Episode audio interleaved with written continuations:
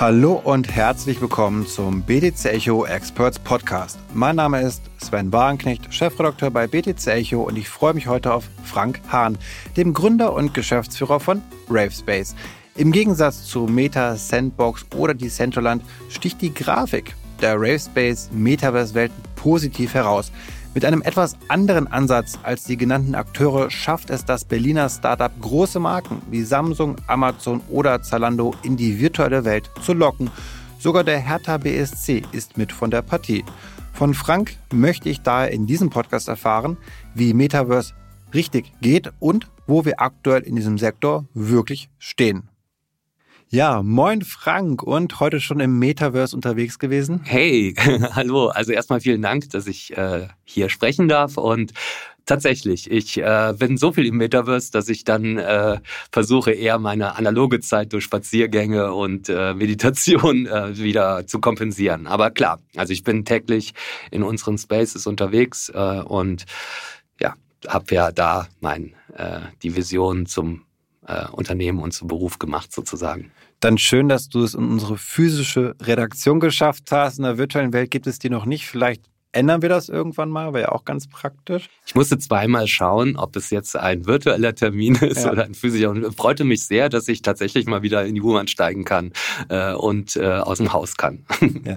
Ist ja auch praktisch, wir beide wohnen ja in Berlin. Ähm, da würde mich direkt mal interessieren, ist Berlin eigentlich eine Stadt, wo du sagen würdest, da passiert viel in dem Bereich virtuelle Welten, Schrägstrich Metaverse? Auf jeden Fall. Also es gibt einige Akteure, äh, und auch äh, da sich auch teilweise dann ähm, ja Companies, die sich um virtuelle Welt, Entwicklung von virtuellen Welten kümmern, aber auch teilweise äh, Krypto-Communities ähm, äh, zusammen ähm, entwickeln, ist dort tatsächlich eine große Szene. Und wir waren selbst überrascht, ähm, als wir vor zwei Jahren mal ein ähm, Event ähm, planten, in dem wir dann auch verschiedene Akteure aus der Szene einluden, wie viel Resonanz dort war. Und ähm, das Schöne ist auch, es ist so ein ähm, so schon fast ähm, familiär. Also man kennt sich untereinander und ähm, arbeitet auch teilweise zusammen, obwohl man in einem Wettbewerbsverhältnis steht. Ähm, und ich finde es super.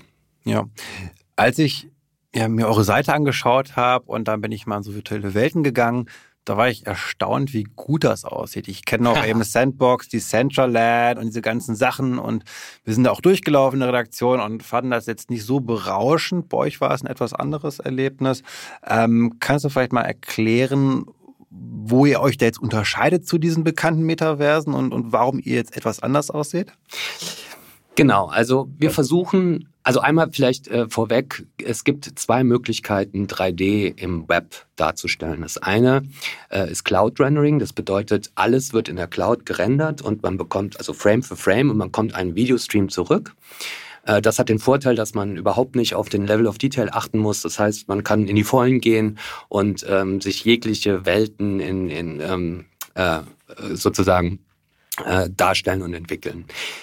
Die Problematik dabei ist, es ist sehr, sehr teuer und ähm, naturgemäß ähm, entsteht eine Latenz und das gibt einem immer das Gefühl, dass es nicht so richtig schön reagiert, wie man es eigentlich von so einer Experience erwartet. Vor allem auch, wenn man sich so ein bisschen mit, ähm, mit Games beschäftigt, da will man, dass das alles ähm, latenzfrei und lagfrei ähm, sozusagen erlebbar ist.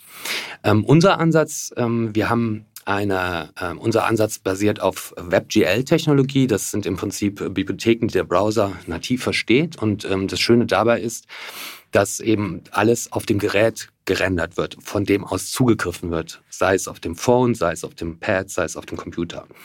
Und das hat äh, generell mehrere Vorteile. Zum einen ähm, ist der große Vorteil, dass die ähm, sehr, sehr geringe Kosten entstehen, weil am Ende des Tages sozusagen beim Besuch dieser Experience äh, das File, 3D-File runtergeladen wird und dann alles lokal auf dem Gerät gerendert wird.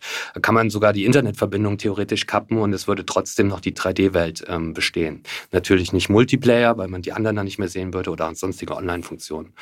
Genau, das hat also den Vorteil, dass man dadurch auch diese Welten auch immer online hat. Ne? Ähm, es gibt ja Akteure, die stark auf Cloud Rendering setzen und Pixel Streaming.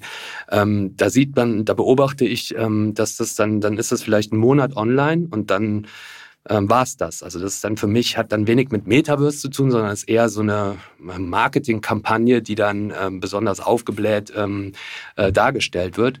Das heißt, wir haben ähm, zum einen den Ansatz ähm, Sustainability, den Ansatz ähm, permanent online 24/7 und das bei geringen Kosten, aber gleichzeitig trotzdem in Anspruch die ähm, eigentlich die Grafik fast an Cloud-Rendering-Niveau heranzubringen. Und das ist eben das, was uns so besonders macht, ähm, dass wir sozusagen mit den WebGL-Tools ähm, eigentlich fast ähm, Cloud-Rendering-Qualität erreichen können. Dafür, um das zu erreichen, um das noch, noch kurz abzuschließen, um das zu erreichen, haben wir eine eigene ähm, hauseigene Engine geschrieben. Das heißt, unsere eigene 3D-Engine, die ist äh, codebasierend und das gibt uns halt die Möglichkeit, sehr individuell und ähm, vor allem mit einer ganz hohen Performance ähm, diese ja, diese Welten bauen zu können. Und das erklärt auch, warum sie deutlich besser aussehen als ähm, ja, viele andere. Ähm, und um deine ähm, nochmal auf die Frage einzugehen, ähm, der Unterschied zu Roblox äh, und Co. ist, Roblox ist eigentlich nicht unbedingt das, was ich unter Metaverse verstehe. Das ist äh, im Prinzip eine Gaming-Plattform, eine Online-Gaming-Plattform. Und da kommt ja auch noch hinzu, dass man sozusagen ähm, dort Welten selbst erstellen kann. Und das hat schon mal per se aus der infrastrukturellen Notwendigkeit heraus schon mal nicht die Möglichkeit, dass man da so ein, so ein grafisches, ähm, ja, so ein grafisches Niveau erreicht, wie wir das erreichen. Mhm. Das ist sozusagen der Hintergrund. Gut, das heißt aber auch, dass Metaverse-Welten nicht riesig sein müssen, wo ich dann stundenlang durch die Welt laufe, sondern euer Ansatz ist eher kleinere ja, Räume fast schon auch zu schaffen, vielleicht für eben Unternehmen zum Beispiel, wie Samsung, das ist ja ein, eine Case Study von euch, eben auch, die man bei euch auf der Seite sehen kann, mhm. um da dann eben ein spezielles Erlebnis für die Nutzer zu ermöglichen. Kannst du vielleicht da mal erklären, wie entstehen denn da solche Erlebnisse im Metaverse, dass ich sage, da habe ich jetzt Lust drauf, was ist denn der Mehrwert dabei? Ja, genau. Das ist ähm, genau der richtige Ansatz, ähm, dass man sich immer überlegen muss, was ist denn der echte Mehrwert, wenn man äh, so eine Welt ähm, nutzt und betritt. Und ähm, das haben wir uns, stellen wir uns eigentlich mit jeder Projektanfrage, weil wir nämlich eben genau davon wegkommen, dass wir sagen, guck mal, hier ist jetzt ein toller Metaverse-Space, man ist fünf Minuten durchgelaufen und dann fragt man sich, was mache ich hier eigentlich? Das heißt, ähm, es geht darum, einen, entweder einen sinnvollen Mehrwert zu schaffen für denjenigen, der diese äh, Webseite besucht oder eben ähm, für den auch vor allen Dingen, der die Webseite betreibt. Und wenn man jetzt unsere Historie sieht, wir haben ja selbst mit einem Projekt angefangen, mit einem virtuellen Techno-Club, klar, wir sind in Berlin, äh, zur Pandemie und aufgrund ähm, der, also der Technologie sind wir dann in den Kunstbereich ähm, ähm, übergewechselt und äh, haben äh, sozusagen für vielleicht kann ich später noch was dazu sagen, vor Wolfgang Beltracchi ein, ein virtuelles Museum gebaut, dann unser eigenes Museum. Und da liegen die Use Cases äh, sozusagen auf der Hand, weil das No-Brainer ist, ähm, Kunst in einem virtuellen Raum zu zeigen, indem man dann aber auch mit anderen, mit demjenigen, der es kuratiert oder mit dem Künstler zusammen in Kontakt treten kann. Das braucht man nicht erklären. Ne? Das ist ähm, selbsterklärend.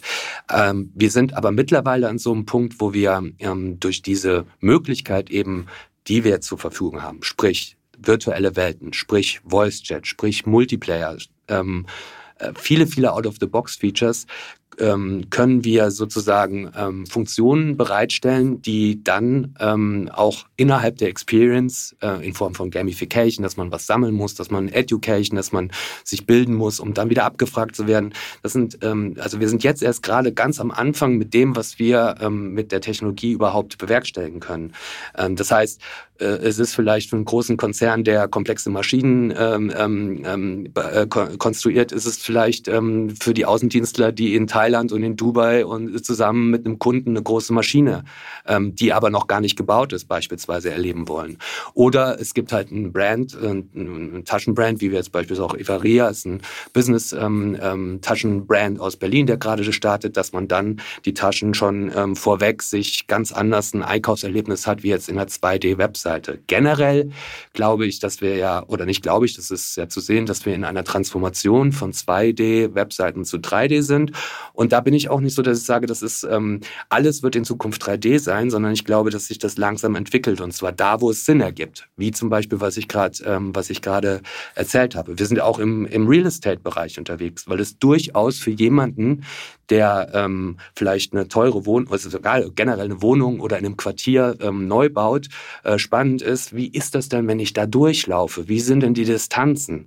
Ne? Also Render, äh, 3D-Render in Fotoqualität ist ja eine Sache, sondern aber die Möglichkeit, da durchzulaufen und das vielleicht auch mit einem Makler äh, und das vielleicht auch nicht, wenn man gerade in Berlin ist. Das heißt aber, ihr habt das Thema Blockchain am Anfang gar nicht so auf dem Schirm gehabt. Es ging vielmehr um virtuelle Erlebnisse, eben digitale Räume zu schaffen, um sich zu treffen, ob es jetzt ein Club ist oder dann später auch in der Galerie. Und dann hast du ja gerade schon gesagt, dann kamt ihr sozusagen mit diesem bekannten Kunstfälscher zusammen und dann war das Thema NFT auf einmal auch da, nämlich eben diese digitale Knappheit zu nutzen, um ja einen, einen Markt zu schaffen oder auch ökonomisch zu interagieren. Ja, das fing sogar schon früher an, das fing sogar schon im Ravespace an. Im Ravespace, das war ja wie gesagt äh, eine, ein, ja, eine virtuelle äh, Club, in dem dann äh, zu gewissen Zeiten dann äh, ähm, Partys stattfanden und auch nur zu diesen Zeiten, also es war halt vergänglich. Ne? Und äh, da war dann die Idee, äh, weil wir alle so diesen Musik- und Kunst-Background haben. Lass uns, und gerade denn wir uns im NFT-Hype äh, befanden und natürlich da auch viele äh, Freunde in dem Bereich hatten, haben wir gesagt, hey, dann lass uns doch ähm, zum Rave Space, also im Hof einfach eine Treppe und dann äh, äh zusätzlich eine NFT-Galerie bauen, in der dann ähm, Projekte ihre NFTs zeigen können, die dann aber 24-7 aufhat. Und damit war dann auf einmal auch wieder ein neuer Anwendungsfall geschaffen, weil dann NFT-Projekte uns weltweit angeschrieben haben und gesagt, so hey, wir haben hier einen Drop, können wir äh, äh, das mieten, äh, können wir euren Club mieten. Wir können dann unsere NFTs zeigen und gleichzeitig äh, unserer Community äh, sozusagen eine Party feiern und äh, uns halt eben auch miteinander dann treffen, sprechen und interagieren. Und äh, das war eigentlich so die, diese, diese Transition zu, zu auch, wie können wir ähm, ja äh, letztendlich Krypto, Blockchain oder generell ähm, die Technologie implementieren.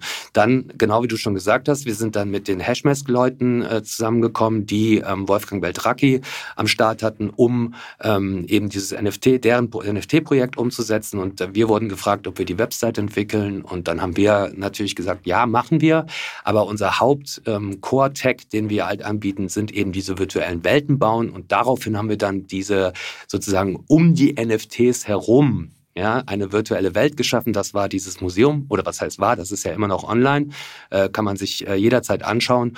Und das war zu der Zeit, das ist ja äh, so knapp zwei Jahre her, war das schon revolutionär. Ähm, eben die Art und Weise, wie man dann auf einmal Kunst-NFTs konsumieren kann und vor allen Dingen in der, in dem, äh, in der Grafik und vor allen Dingen auch in der, in diesem, in diesem einfachen Zugang, weil alles, was wir machen, ist webbasierend, sprich, es ist nur ein Link. Man hat einen Link und den, man geht auf diesen Link und dann ist und dann ist es auch egal, ob das von einem Mobile Device oder vom, äh, vom äh, von einem äh, Desktop oder einem äh, Rechner ist, weil wir eben dann sofort, du bist sofort in dieser Experience drin. Und das ist, glaube ich, wichtig und das war generell immer unser Ansatz, keine Eintrittsbarrieren, ähm, keine, keine Blocker, äh, die dann, äh, also wenn ich mich irgendwo erstmal ähm, anmelden muss oder was runterladen muss, um, um so eine Experience mir anzuschauen, dann bin ich raus. Ne? So und, und deswegen glaube ich, dass die Technologie, so wie wir sie auch haben, dadurch, dass wir sie auch überall einbinden können, an jeder Stelle auf einer Webseite, ne, ähm, ist es eben so, dass es, ja, dass es eben auch für jemanden, der nicht nicht, ähm, sagen wir mal, vom Gaming kommt oder von, von oder von Krypto, das ist halt einfach ähm, von selbst, das ist selbsterklärend.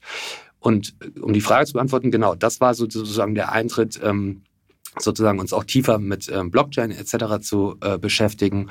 Und aufgrund des Erfolges und des tollen Feedbacks, was wir für das Beltraki-Projekt bekamen, haben wir dann gesagt, so, okay, jetzt machen wir unser eigenes NFT-Projekt und bauen ein riesiges Museum, also das größte im, im Metaverse äh, sozusagen, äh, war so unser Anspruch.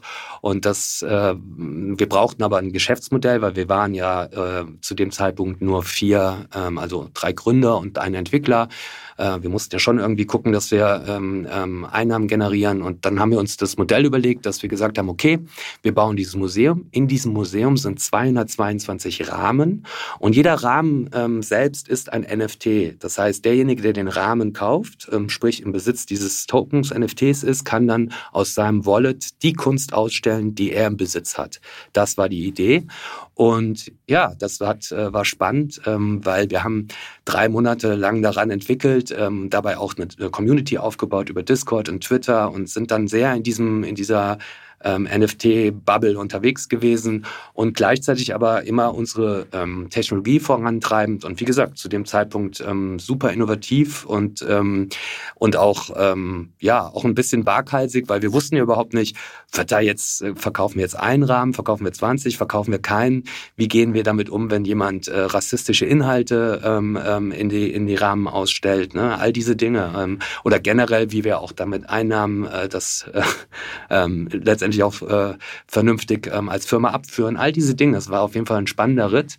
Und ja, es war zum Glück erfolgreich. Wir haben ähm, viel, also viel verkauft. Ähm, da war eine tolle Community und existiert auch immer noch. Und es ist auch immer noch ein lebendes Projekt, weil wir eben zu dem existierenden zwei Räumen, also existierenden Museum auch zwei kuratierte Räume haben, in dem wir äh, nicht nur NFTs zeigen, sondern auch traditionelle Kunst. Und so haben wir jetzt ähm, eine Brücke geschaffen zwischen, ja, zwischen digitaler Kunst, der Kryptowelt, NFTs und ähm, traditioneller Kunst. Nun baut ihr also verschiedene virtuelle Welten, das heißt mal fürs Unternehmen, das kann dann mal dezentrale Elemente haben, das kann dann Web3-Elemente haben, dadurch, dass ich NFTs verkaufe oder eben auch gar nicht vielleicht. Und genau. Da würde mich jetzt interessieren, viele oder Angestoßen wurde das Ganze ja von Meta, dem Konzern, mit den Metaverse-Versuchen. Ähm, wie siehst du das, dass perspektivisch das große Metaverse werden kann? Oder bist du da eher skeptisch, dass das von dem Konzern erfolgreich in die Zukunft geführt wird? Naja, dass es ähm, erfolgreich in die Zukunft geführt wird, sieht man ja, dass es nicht funktioniert. Ähm, äh, ist ja absolut im ähm, Abwärtskurs und ähm, das hat sicherlich aber auch mit der Vorgeschichte von Facebook zu tun, generell, dass da auch kein Trust mehr ist. Ähm, und das hat eigentlich auch überhaupt nichts mit dem generellen, ähm, generellen Idee eines Metaverse zu tun. Und ähm, tatsächlich gebe ich auch offen zu, dass ähm, uns das äh, schadet, aber nicht, weil Meta so ein geiles Metaverse baut, sondern weil, Me weil Zuckerberg halt den Vibe gekillt hat. Mhm. Muss ein Metaverse dezentral sein? Ähm, das hängt auch, das ist äh, wie mit allem, es gibt kein Entweder-Oder. Ähm, und ähm, wir haben, ich, auch das hängt vom Use Case ab, sage ich ganz offen aus meiner Perspektive, weil, also beispielsweise das Musée dezentral, das birgt ja schon der Name, ist generell äh, komplett dezentral. Also wir haben auch selbst die Files, die da sind, sind ähm, auf IFPS, also nicht ähm, zentral auf unserem ähm, Server gehostet, weil das eben auch diese Idee des Ganzen war. Aber wenn ich jetzt ein Brand bin und ähm, auf meiner eigenen Webseite einen virtuellen Space, einen interaktiven Space bereitstelle, der für die Community ist, dann ist es mir als Konzern sehr wohl wichtig zu wissen, äh, wie sind denn die Metriken, wie laufen die Kunden, zum Beispiel, wenn es jetzt um, um Brands geht, ähm, was wird angeschaut, ähm, wie interagieren die Menschen. Das sind ja spannende Daten und da möchte ich ähm, als, äh, als äh, Konzern sicherlich die Datenhoheit haben. Ähm, Genau, und insofern ähm, wäre da die Antwort sicherlich äh, ähm, unbedingt nicht, dass es ein dezentrales, ähm, äh, dezentrale äh, Experience ist. Und da, ne, das, das wird natürlich, das ist halt eben auch, das sind viele Begrifflichkeiten, ähm, alles wird auch gerne mal so durcheinander geworfen und zusammengewürfelt. Wie gesagt, Roblox ist eine, ist eine Online-Gaming-Plattform und hat meiner Meinung nach nichts mit Metaverse zu tun. Das heißt nicht, dass man als Brand dort ähm, eine virtuelle Welt schaffen kann und auch wahrscheinlich ähm, viel Geld verdienen kann. Aber wenn sich jetzt viele Menschen dort in diesen Spielen aufhalten, mhm. also Roblox oder auch GTA von mir aus so und dort die Zeit verbringen, in dieser virtuellen Welt, äh, dann ist es doch eigentlich schon eine Art Metaverse. Oder sind nicht diese Spiele dann das bessere Metaverse, was wir gerade haben, weil sie mehr aktive Nutzer haben, mehr Menschen dort ihre Zeit verbringen? Ähm, Im Sinne der, der, der Aktivitäten äh, sicherlich als äh, andere Spaces. Ähm, das streite ich nicht ab. Ob das im Sinne eines, äh, eines ähm, übergreifenden, ähm, miteinander verflochtenen ähm, äh, Internet ist, was in eine Transformation einer 3D-Welt, die auch miteinander verbunden ist, ähm, halte ich dann so Insellösungen eher für nicht unbedingt als das, was ich unter Metaverse verstehe. Weil es auch geschlossen ist. Also ich kann ja eben nicht da meine NFTs ist, reinbringen bringen genau. und handeln, sondern ich bin in einem Abhängigkeit genau, von einem ja, Computer-Gaming-Hersteller. Genau, so, ja, im Grunde genommen Firma, ist es so. Ne? Im Grunde genommen ist es so. Wenn da der Stecker gezogen wird, gut, kann man natürlich argumentieren, wäre dann äh, sozusagen, wenn wir jetzt custommäßig was äh, entwickeln für einen Hersteller, der es auf dem Server stehen, äh, stehen hat und äh, der abgeschaltet würde, wäre das auch der Fall. Aber ähm, also die Spaces, die wir jetzt äh, auch ja online haben, die sind ja auch so designt, dass äh, sie von jeder Zeit und ohne irgendwelche äh, vorherigen Logins und so weiter ähm, erstmal erlebbar sind. Also man ist sozusagen mit jedem, also man geht auf die, auf die, auf den Link und man ist direkt in dieser Welt. Das heißt nicht, dass es äh, gewisse Bereiche dort gibt, die dann zum Beispiel hinter einem Token sitzen. Also sprich, für uns ist überhaupt kein Problem, ähm, äh, irgendein Token-Gate zu implementieren. Oder aber auch bei Firmen zu sagen, okay, ähm, ich sage jetzt mal, ich spreche jetzt mal von einem Education-Bereich. Ne? Man hat, äh, man ist eine Firma, die, die in irgendeiner Art und Weise seine, ähm, die, die Kunden ähm, educaten will, dann gibt es vielleicht einen Bereich, der allgemeinen Zugang hat und mit allgemeinen Informationen und dann gibt es aber vielleicht äh, Räume, die auf Basis hinter einem Kundenlogin sind, in dem dann Seminare stattfinden oder was auch immer. Ne? Also genau, deswegen ähm, wie gesagt, wir sind in der Transformation von 2D zu 3D. Ähm, ich beschreibe auch, ich bin, wie gesagt, etwas weg von dieser Terminologie Metaverse, weil es eben durch Meta, weil es eben auch durch gewisse Kryptoscam-Sachen, äh, die dann da gerne mal mit vermischt werden, ähm, so ähm, negativ behaftet ist, sage ich, äh, dass wir als Company sozusagen, ja, virtuelle, virtuelle ähm, interaktive Welten ähm, entwickeln und die sind custom-made, das heißt, es ist ganz unterschiedlich, was da drin eben passieren kann. Wir achten sehr auf eine, auf eine ähm, darauf, dass man eine gewisse Gamification, also im Prinzip, dass da wertvoll, also sinnvolle ähm, ähm, Dinge darin stattfinden, die den Nutzer Mehrwert bringen. Und ähm, am Ende kann man sich das so vorstellen, ähm, alles, was wir entwickeln, ist sozusagen ein zusätzlicher, zusätzlicher Layer auf eine existierende Webseite, ähm, die der Webseite dann super Funktionen bereitstellt. Also in dem Fall ist es dann ein 3D-Space, es ist Multiplayer, es ist Voice-Chat und so weiter und so fort. Nun verbinden ja viele immer mit dem Thema einer Virtual Reality-Brille. Aber mhm. wenn wir uns die Metaversen oder auch virtuellen Welten anschauen, mhm. dann ist das ja oft gar nicht der Fall, sondern wir haben die auf unserem Laptop ganz normal begehen wir diese Welten. Mhm. Um, da würde mich jetzt interessieren, wie notwendig ist denn VR eigentlich? Und wenn ja, wann, wann, wann kommt das denn, dass wir das auch wirklich viel mehr nutzen? Ich glaube, das ganze Thema ähm, Brille ähm, steht und fällt mit der, mit der Hardware. Also solange das eben sagen wir mal, so wie es jetzt ist, die, die Auflösung noch nicht da ist, es ist sehr, alles sehr globig, aber wenn Apple jetzt mit einem Designgerät herauskommt, wie es damals mit einem iPhone, das dann irgendwie fancy ist und gut funktioniert und, und trendy, dann sieht es vielleicht schon ganz anders aus. Also momentan sind wir noch nicht so weit technologisch, dass man das so ähm, äh, mit den ähm, notwendigen auch Hardware-Specs, wie es wenn's, wie es sein müsste, wenn es richtig gut sein soll, sind wir noch nicht so weit. Und ähm, wenn man eben mit MetaQuest und so weiter unterwegs ist, merkt man halt schon, dass da ja, dass da halt äh, sehr viele Einschränkungen sind, ähm, die es dann die ist nicht wirklich einem, besonders schön genau, Es wird einem auch schnell übel. Ich habe es schon öfter ausprobiert. Wir, ja, das meine VR-Brille auch nach zehn Minuten war mir dann sehr schwummerig und musste genau. die Brille wieder absetzen. Ja, ich äh, genau. Das ist, ähm, das liegt an der an der Auflösung, das liegt an der Wiederholungsrate, das liegt an, generell an an der Situation, dass wenn man ähm, sozusagen äh, das äh, das menschliche ähm, äh, Gleichgewichtssinn keine keine echte Bewegung, nicht in echt in Bewegung ist und man sich dann aber in der Experience nach vorne, dann bekomme ich auch ähm, Instant Motion Sickness. Ähm, ich äh, aber das, äh, das wird einmal technologisch gelöst werden ähm, und es, ich, ich sage mal, ich hatte ein Erlebnis, dass ich da so ein, äh, so ein Achterbahn, so ein Achterbahn ähm, VR Experience und dachte, oh Gott, wenn ich, wenn ich das jetzt ausprobiere, dann muss ich mich wahrscheinlich sofort übergeben.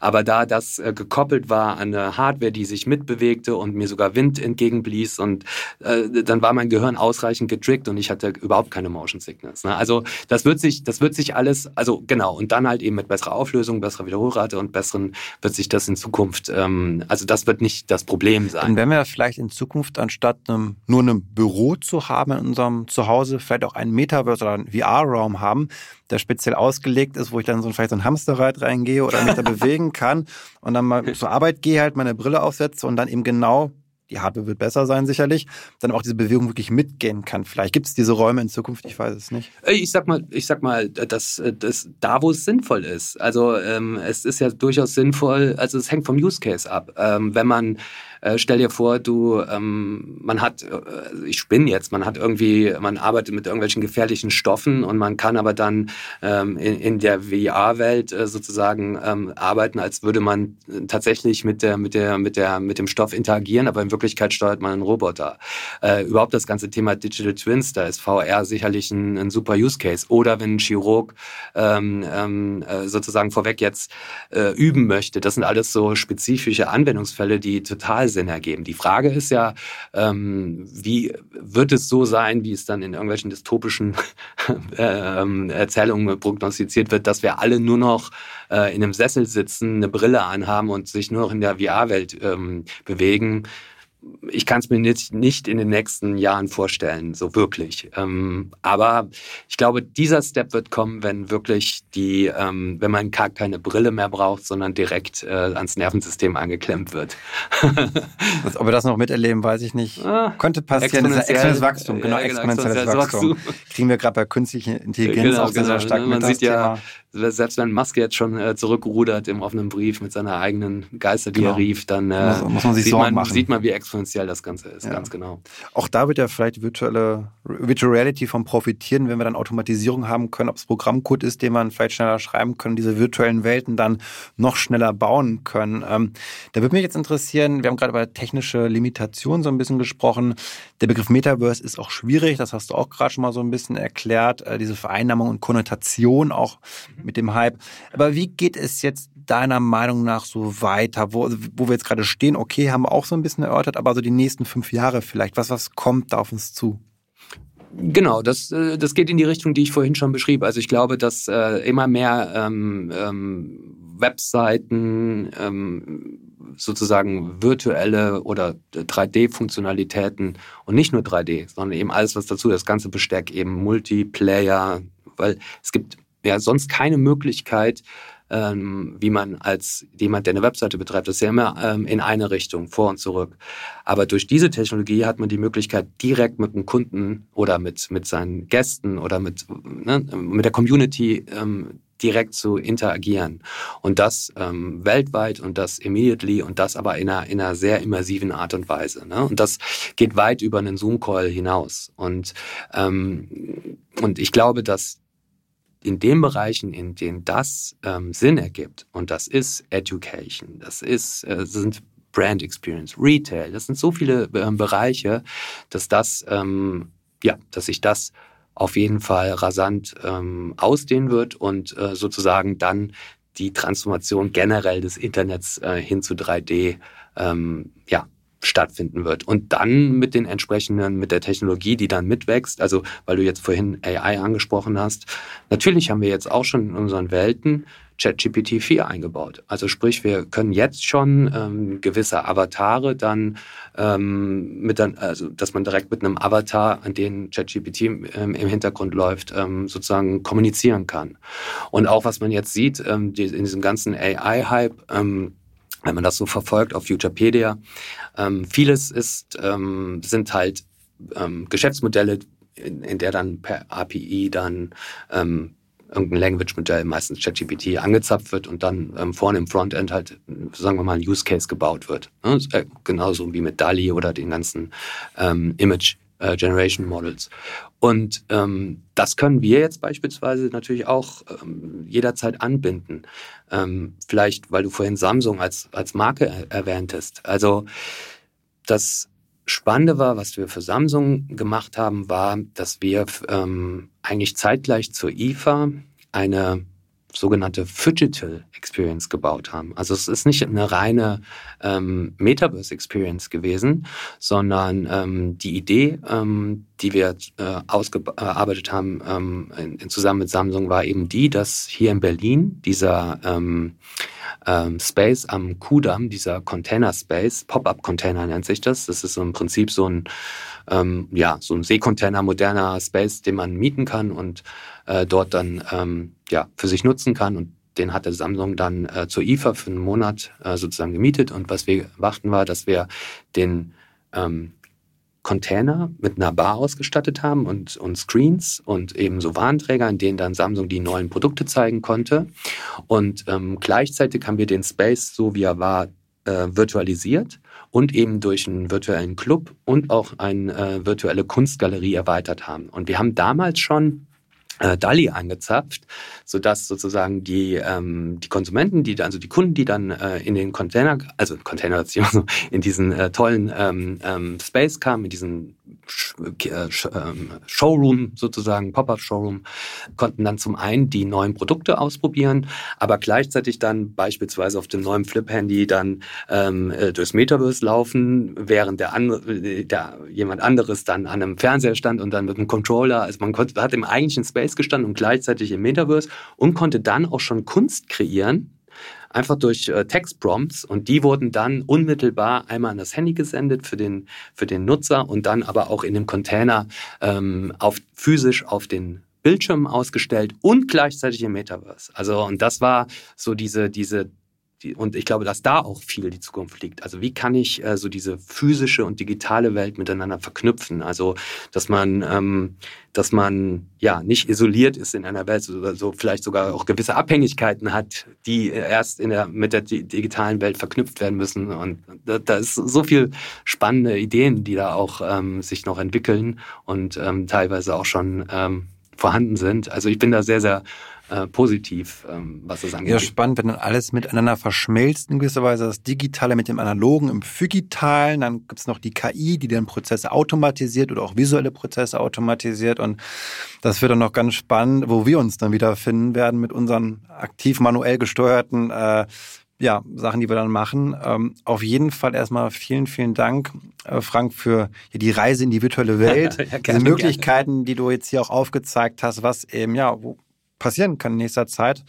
Und ich hoffe und denke auch, dass euch, liebe Hörerinnen und Hörer, der Podcast gefallen hat. Und dann würde ich mich natürlich auch freuen, in dem Fall, wenn ihr uns eine Bewertung auf Apple Podcasts, Spotify und Co. da lasst. Das würde uns natürlich sehr, sehr helfen. Und in diesem Sinne sage ich dann auch, macht es gut und bis zum nächsten Mal.